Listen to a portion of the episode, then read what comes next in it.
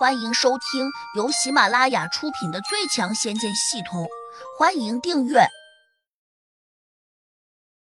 第五百一十五章，是你想抢别人的女人吧？黑蛮子顿时明白过来，不禁又气又急。气的是，竟然上了一个农夫的当；急的是，这些柴火终究有燃完的时候，到时怎么办？四周围着的凶兽，他们都修炼出了灵石。单从智力上说，可能最差的小兽也不比人类十岁的孩子差，何况他们当中还有领头的那些狮王和虎王，显然智力更高，当然知道如何才能更轻松的把场中这些修炼中人咬死。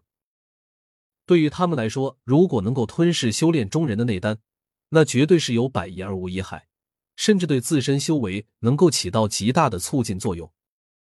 所以。他们虎视眈眈的围着南岭兽翁和那群农夫，却没有急着发动进攻。虽然柴火能够对他们起到一些威胁，但却伤不了他们，最多只是可能给他们增加一些麻烦。但这些狮王和虎王似乎连这些麻烦都不想去沾染，因为他们知道柴火最终会燃烧殆尽的。到的那时，这些修炼中人就任由他们吞噬和啃咬了。于是，场中形成了一个勉强僵持的局面。以南岭兽翁为首的那群修炼中人，实际上却相当的紧张。他取出了一个老虎玉佩，嘴里不停的念念有词，好像在把信号传送出去。玉佩上不时冒出一根根青烟，直接村落到上空的云雾中。南岭兽翁忍不住又嚷了几句：“药老，你快进来救我们出去啊！我们快坚持不住了。”此刻。药老正通过法术观察着场中的情况，他更多的注意力却放在了胡杨的那顶帐篷上。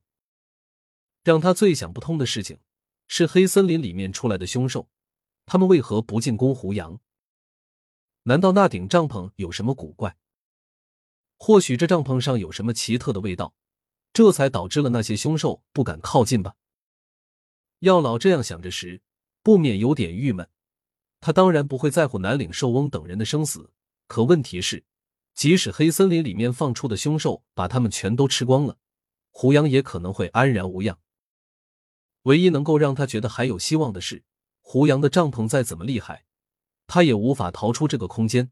因此，到的最后，等到凶兽把其他人都吃光了，他们自然就会想尽一切办法来进攻胡杨。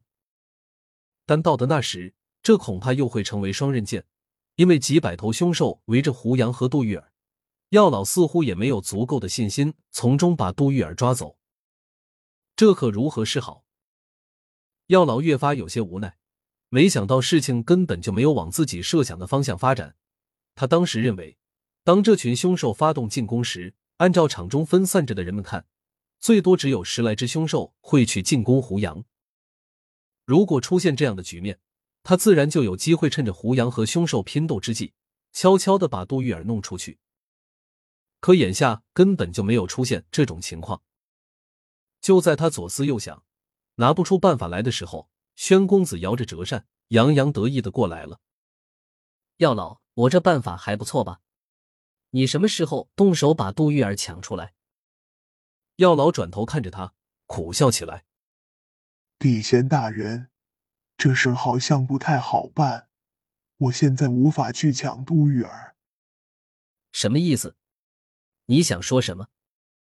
宣公子有点意外，收住笑容，冷冷的问：“是这样的，地仙大人，黑森林里面的凶兽的确已经被你放出来了，可是他们全都围向了我们的人，没有一只去进攻胡杨。”宣公子有些惊奇，不解的问：“为什么会这样？”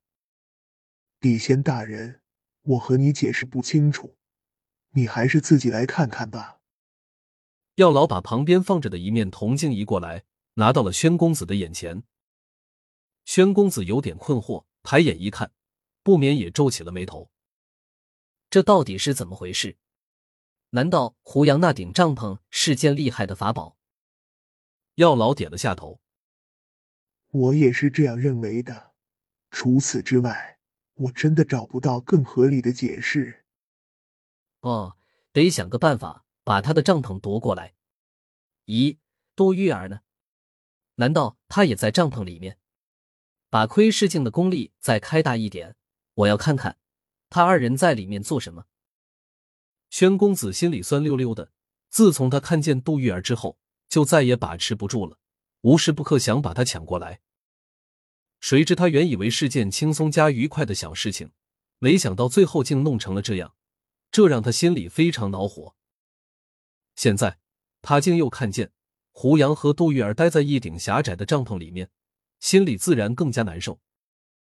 药老瞥了他一眼，立刻明白了他的想法，他嘴角浮起一丝奇特的笑意。好像有点幸灾乐祸的意思，但他却没有直接说出来，而是非常认真的答应下来。他当即往窥视镜中加大了法力，镜面立刻闪出了光芒。站在帐篷中的杜玉儿正透过帘门往外查看情况，突然看见一缕光芒射过来，他儿的一声惊叫，慌忙缩回身子。仓促之下，他下意识的抱向了胡杨。胡杨正在思索对策。哪里料到他会这样做，一时之间也没有准备，只得任由他跌进自己的怀抱。杜玉儿抱住胡杨时，依旧处于紧张中，他越发将胡杨抱得很紧，整个身子都和他紧紧的贴在了一起。闻着他身上的芳香，胡杨心里一荡，竟情不自禁的伸手把他接纳进怀中。由于杜玉儿扑得很猛，导致二人不小心抱在一起，滚到了地上。正通过窥视镜查看情况的宣公子，突然看见这一幕，顿时气得浑身发抖，脸色都变得苍白起来。混蛋，欺负我的女人！宣公子怒不可遏的叫道。药老下意识的看了宣公子一眼，似乎在说：“是你想抢别人的女人吧？”宣公子马上反应过来，冷道：“我看上的女人，只能是我的。”药老，这空间里面到底发生了什么古怪？为什么那些凶兽不去撕咬姓胡的这小子？